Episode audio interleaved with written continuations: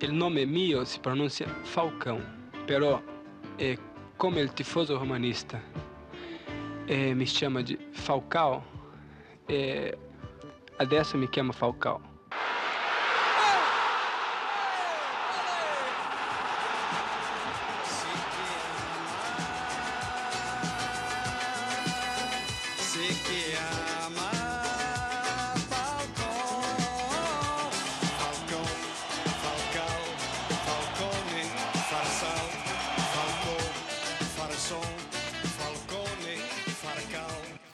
Os Enzos adoram falar dos volantes modernos que jogam na Europa.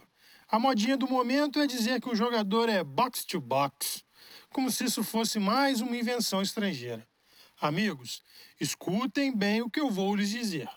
Quem fez desse esporte uma arte fomos nós, e ponto.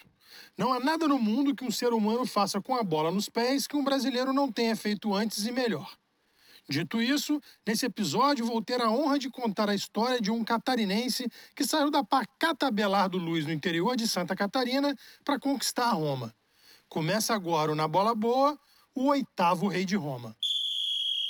Apito juiz e tá valendo o André Pinheiro, um supersticioso preso aos fatos, falando diretamente do Na Bola Boa. Nesse episódio, nós vamos relembrar os passes, as jogadas, as conquistas e tudo mais da lenda Paulo Roberto Falcão. Cria da base do Esporte Clube Internacional, onde ganhou um caminhão de títulos e depois foi para Roma conquistar a Itália. Pode abrir na ponta, erguer o braço e pedir a bola que o dono do episódio de hoje tem intimidade com ela. Mas toda história de glória tem o seu começo. E a do garoto Paulo Roberto foi aos 11 anos de idade, mais ou menos assim. Comecei com 11 anos na escolinha e que foi na época se fazia a peneira, né? Para quem não sabe o que é peneira, é aquela A escolha, 200 né? garotos aí. Eu lembro que o treinador Joffre Funchal perguntava quem é que é goleiro aí, cinco, seis levantavam, quem é lateral direito, cinco, seis. Aí ele escolhia montando os times. E meu primeiro treino até eu fiz uma palestra agora na Federação em Porto Alegre e falei disso assim, da, da- da- que quando terminou o treino, meu irmão que tinha que me levado, chegou no seu Joffre Funchal e perguntou, como é que foi o meu irmão? Ele está aprovado? Ele disse, aprovado? Ele está plenamente aprovado. Puxa. Lá sabia eu, Nivaldo, o que que era plenamente esse advérbio aí, que acabou sendo uma conduta. Eu tinha que respeitar isso plenamente, né? Claro. Esse advérbio honroso que foi me dado lá quando eu tinha 11 para 11 anos. E, então eu comecei assim, aí fiz todas as categorias, fiz escolinha, fiz tinha dois mirins, o B e o A, tinha dois infantis, o, o, o B e o infantil A, tinha um infanto juvenil, tinha um juvenil profissional, que era um pouquinho diferente de hoje, mas essa era a sequência na época. E antes de chegar na base do Colorado, Falcão jogou muito futebol em Canoas, para onde se mudou muito cedo. Foi lá que seu futebol começou a evoluir. Eu, quando eu comecei, eh, eu jogava mais, eh, falando até futebol de, de gurizada lá, de, de moleque, né, lá em Niterói, Canoas, onde eu me criei, embora tenha nascido em Abelado Luz, mas saí muito cedo de lá, né? saí com um ano e pouco e tal. Então me criei bem em Niterói, que é um, que é um bairro de Canoas, para quem conhece um pouquinho do aeroporto de Porto Alegre, fica Muito 20 próximo. minutos do aeroporto, e 15, 20, sei lá, 25 minutos do centro de Porto Alegre. Então, eh, me criei lá e, e lá a gente jogava, lá eu, eu, eu, eu me divertia e, Niterói e Canoas tinha muito jogador. Na época, esses lugares davam muitos jogadores para os clubes, né? Então, a gente tinha muitos times bons nessa zona, né? E time onde eu comecei tinha o Juventus, que era um time de gurizada, depois, mais tarde, eu comecei a jogar no Fragata, que era já mais adulto, e enfrentava campos difíceis. Eu lembro um campo, lembro que nós jogávamos, que um lado era o Rio, o Gravataíri, que é do lado do aeroporto, do outro lado era a torcida do adversário. Não tinha como ganhar. Se ganhava, se apanhava. Não saía, né? Então, às vezes, eu acho uma graça quando se diz assim, ah, não tem segurança nos estádios. Me lembro dessa época, ali sim é que não tinha segurança. Hoje você tem, você tem aí um monte de segurança. Então, eu sempre joguei mais na frente. Aí o treinador Ernesto Guedes me colocou de, de centro médio. Porque eu não, eu não falo volante, né? Centro médio. É, que no fim é, faz a mesma função. E ali eu comecei a subir, subir como centro médio. Fui convocado para a seleção brasileira de Cannes, depois para a Olimpíada de Munique, também como jogador de meio campo, assim. É, e, e joguei, inclusive, até 7-5 como primeiro volante, né? Depois eu fui jogar com o Carpejano de segundo. Mas a gente trocava muito, né? Tinha, tinha muita facilidade, muita condição, muito, muita condição física. Então, a hora que um ia, outro ficava, a gente trocava muito. E depois o Paulo se machucou, aí eu fui jogar de segundo mesmo. Aí, foi, aí quando você joga de segundo, eu chegava mais na área, fazia mais gols. Mas eu sempre admirei os jogadores de qualidade, né? reconhecendo jogadores importantes, né? Reconhecendo jogadores assim que foram importantes taticamente. Eu sempre falo né, que na Copa 70, por exemplo, o jogador que foi pouco falado, mas que fez, fez uma Copa do Mundo extraordinária foi o Clodoaldo. É, a função do Dudu no Ademir da Guia, para quem não lembra, o Ademir da Guia era o volante e tal, que dava condição para o Ademir jogar, para o Luiz Pereira, que era o zagueiro, sair. A estreia nos profissionais do Inter aconteceu no ano de 1973 e de quebra já faturou o Campeonato Gaúcho. Título que iria levantar outras quatro vezes. Mas apesar de importante, o que marcou de fato a sua carreira no Colorado foram os campeonatos brasileiros que ele conquistou. Ainda desconhecido de muitos, o Internacional montou uma equipe que era difícil de ser derrubada. Um elenco completo, com jogadores que tinham muita raça, mas que sabiam jogar também. Nesse período, entre os craques que estrelavam o elenco colorado estavam Manga, Figueroa, Caçapava, Batista, Carpegiani, Valdomiro, Flávio Minuano, Dadá Maravilha, Lula. Um timaço, que sob o comando de Rubens Minelli ganhou de tudo quanto é adversário para ser o campeão. Aquém de tudo isso, um dos lances mais comentados desse time foi o gol que Falcão fez contra o Atlético Mineiro para classificar o Internacional para a grande final em 76. Ele e o Escurinho contaram bem como a jogada que encantou o país inteiro surgiu. A vantagem daquele time, dos times campeões, é que é, você não se concentra só para olhar televisão, para jogar carta, não. Se concentrava, também tinha uma parte da concentração que é para conversar, saber como é que jogava o adversário, pensar um pouco no adversário. E eu falava para ele, Falcão, eu tenho uma ideia. Tu não vê esses jogadores de basquete dos Estados Unidos? O cara que, o baixinho, que geralmente que é o baixinho do time, ele pega a bola, ele é armador, ele vem, ele levanta o, o braço e todo mundo sabe o que, que tem que fazer. Por que, que não dá para fazer isso no futebol? E como o Escurinho tinha uma facilidade impressionante para cabecear, né? ele colocava a bola onde queria. E naquela época até o centro médio vinha até aqui a intermediária com a bola sem ninguém chegar. Eu pegava a bola mais ou menos aqui onde eu tô e saía com ela. Baixa a cabeça, levanta. Quando tu levantar, eu estou encostado na baliza, eu vou sair para cá. E nesse movimento ele fazia menção, né, que ia entrar e saía de costa, olhando para mim que estava lá. E tu mete essa bola na minha cabeça e passa voando atrás da outra baliza, que é o quarto zagueiro, para finalizar. Só que a gente treinava demais essa jogada. E os próprios companheiros da gente diziam, pô, de novo com essa jogada. Não, combinamos, treinamos um monte de vezes aqui. Se você treina, se você se dedica, se você busca a perfeição no treinamento, ela pode acontecer uma vez na vida. E às vezes acontece na hora que tem que acontecer. Era a semifinal com o Atlético Mineiro e nós estamos perdendo 1 a 0. Nesse jogo, o Batista entrou e eu entrei. E o Batista entrou e pegou uma bola bonita, lindíssima. que ficou como lateral. Bola na gaveta, como a gente chamava. Batista. O Inter chegou lá, Batista sensacional. E aí, final de jogo, sei lá, tava 45, estava terminando o jogo e e estava todo mundo já esperando a prorrogação, seriam 15 para cada lado. O Figueiredo pegou a bola aqui no, no, meio de campo, aí lançou a bola e a bola caiu na meia esquerda no pé do Dario. Aí o Dario bateu de chapa na bola e a bola veio na minha cabeça. Acho que naquela hora que o Dario jogou a bola para ele, que ele estava olhando para o Dario e que ele me viu passando, eu acho que ali nós dois eu digo, olha a jogada do treino. Eu digo, tá, o Falcão tá aí, o Falcão toca, aí eu toquei e virei para ele. Mas a minha sensação, a hora que o escuro jogou a bola por cima, a bola não tinha chegado na minha cabeça para me devolver para ele, eu senti o Beira-Rio levantar. Bola caindo aqui, vocês podem notar que ela está caindo e ele está olhando se eu vou ficar ali ou se eu vou correr. Mas eu fiquei paradinho.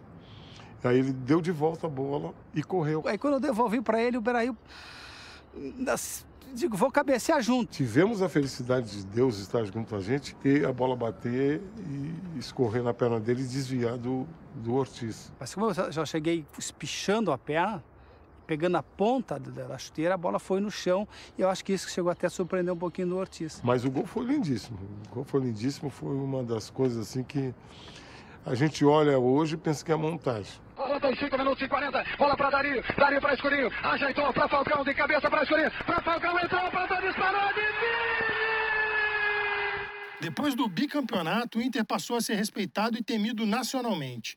Nos anos seguintes, não vieram mais títulos nacionais, mas o momento de glória estava pronto para retornar ao Beira-Rio. Em 1979, com o Falcão já dono do time, o Inter fez uma campanha impecável e foi campeão brasileiro invicto. Adivinha quem fez o gol na grande final? O homem, né? É claro.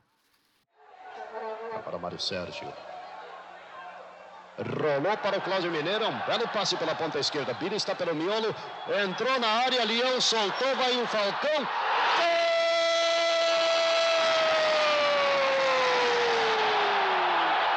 Inter Falcão! Está consolidado o título para o Internacional.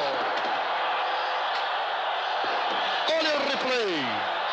Cláudio Mineiro, Bira, a sobra para Falcão que encheu o pé direito no canto direito de Leão. Aí está ele. Todos esses lances fizeram com que chuvas de propostas chegassem até o Internacional. Era inevitável. Depois de quase sete anos com a camisa colorada, muitos títulos e de ter cravado seu nome na história do clube como um dos maiores ídolos, ele desembarcou no velho continente. O destino era Roma, na Itália, que nunca mais seria a mesma depois da passagem de Paulo Roberto Falcão por lá. Quando eu fui para Roma, eu fui. O treinador me levou o Nils Lieder, uma das figuras mais extraordinárias que eu conheci no mundo do futebol, hum, como gente, como figura. É, ele, ele, quando ele me levou, ele me levou para ajudá-lo a organizar a marcação por zona, que era o que nós fazíamos no Brasil. E a Itália vivia a marcação homem a homem, né? E jogar muito naquilo que ele chamava de catenaccio, muita marcação e jogar no contra-ataque. Então ele queria mudar isso. E foi difícil, porque mudar uma, mudar um uma filosofia, um conceito, e ele achou que quando, como eu tinha essa capacidade de entendimento de jogo, que eu podia ajudá-lo. E acho que ajudei, acho que ajudei a mudar. Na Roma ele não é chamado de oitavo rei à toa. Pela equipe da capital italiana, ele conquistou três vezes a Copa da Itália e ainda tirou os romanistas da fila pelo Scudetto, que já durava mais de 40 anos. Pois é, amigos, o homem não foi até o país da bota só para passear, foi para levantar canecos. Em 1978, ele já estava consagrado, mas devido a uma briga com o treinador Coutinho, acabou fora da lista dos convocados para aquela Copa. A chance de defender o Brasil na competição mais importante do mundo só viria quatro anos depois, com o mestre Tele Santana.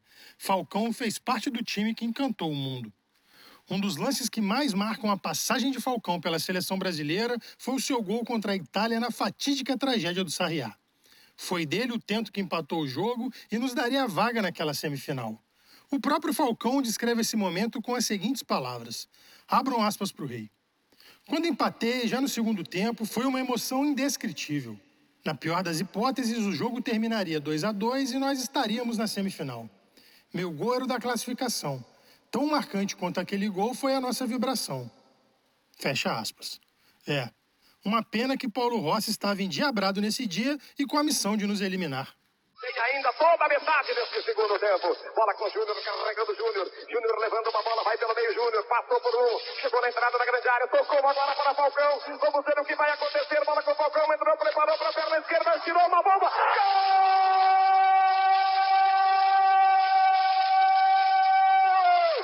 Do Brasil! Tinha que ser ele! Tinha que ser o bola-bola! Tinha que ser de esquerda! Tinha que ser uma jogada do Paulo Roberto Bola Bola Falcão! O maior jogador do mundo no momento! O maior jogador desta Copa! Eu não ia morder a língua neste jogo! Paulo Roberto Falcão, obrigado, garoto! Obrigado, garoto! O Brasil te agradece! De esquerda! Empata 23 minutos RG!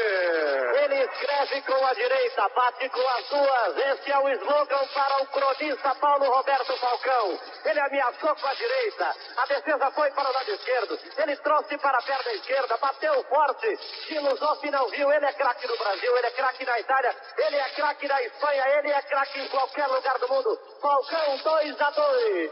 O final da carreira foi no São Paulo, onde chegou com o status de ídolo, mas já não tinha o mesmo vigor e força da década passada, e acabou se aposentando. Não antes de se consagrar campeão paulista de 1985. É o destino dele, chegar em qualquer clube e levantar canecos. Depois de pendurar as chuteiras, acabou voltando à beira do gramado, em 1991, para ser treinador. De cara, teve que assumir o maior desafio possível na vida de um técnico brasileiro. Foi o responsável por reformular a nossa seleção depois da trágica eliminação para a Argentina na Copa de 90. Que, inclusive, nós temos aqui nesse belíssimo podcast um episódio que conta essa triste história: o baile do Canídia. A passagem pela seleção não durou nem um ano. Depois de perder a Copa América de 91, sofreu uma forte pressão da imprensa e, de fato, o time não vinha jogando bem. Nem sempre um bom aluno vira um bom professor, mas nada apaga a importância desse jogador para o futebol mundial. E sempre que você ouvir um comentarista Enzo falando de Pogba, pipipi, popopó, box to box, volante que sabe sair jogando, e mais um monte de baboseira que tentam nos empurrar goela abaixo como invenção dos gringos, vá até o YouTube e digite Paulo Roberto Falcão. Pronto.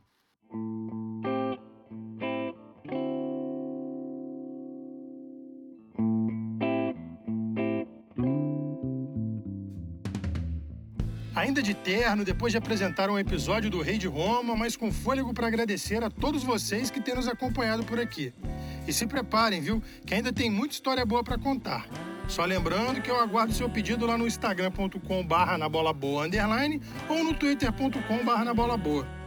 A edição, direção, bússola, palavras cruzadas, filme do Homem-Aranha e uma folha de louro para temperar o episódio é na conta de Matheus Pinheiro, ou melhor dizendo, do ponta de lança recuado pela esquerda de Tiberola. E o som que embala esse momento único é Dia Maneiro do Lequinho. Agora vamos de indicação de uma série nova que é sinistro. Assistam Desalma, produto nacional de qualidade e que, assim como esse podcast, merece a sua audiência. Pronto, moleque. Larga esse podcast e vai ver uma série.